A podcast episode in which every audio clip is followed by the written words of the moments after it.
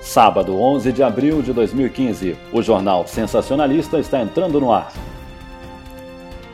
A Organização das Nações Unidas quer saber qual o idioma falado por Ed Motta em seus shows. Sanders, diretor do Comitê da ONU para Ed Motés, alguns linguistas acham que se trata do Bebilumbal arcaico, falado nos desertos setentrionais da Mongólia. Um estudo prova que quem reclama de mimimi na internet também é mimimi.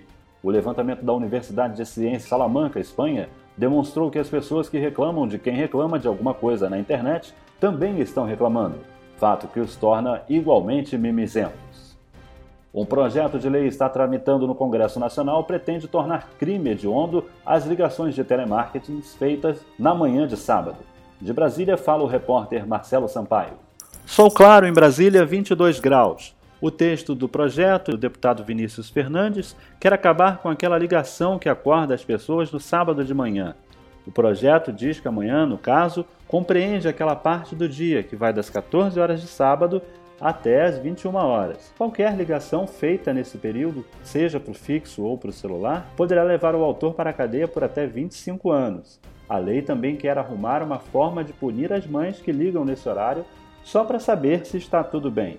A nova moda na internet é o aplicativo Dubmatch. O programa que permite fazer dublagem já está provocando polêmica. O físico Stephen Hawking desabafou. Eu uso o Dubmatch há anos e ninguém percebeu.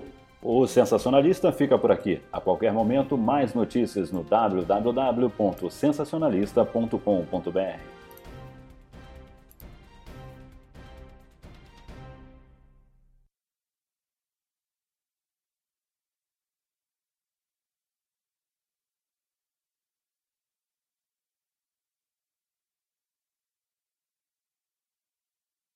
Sábado, 11 de abril de 2015, o jornal Sensacionalista está entrando no ar.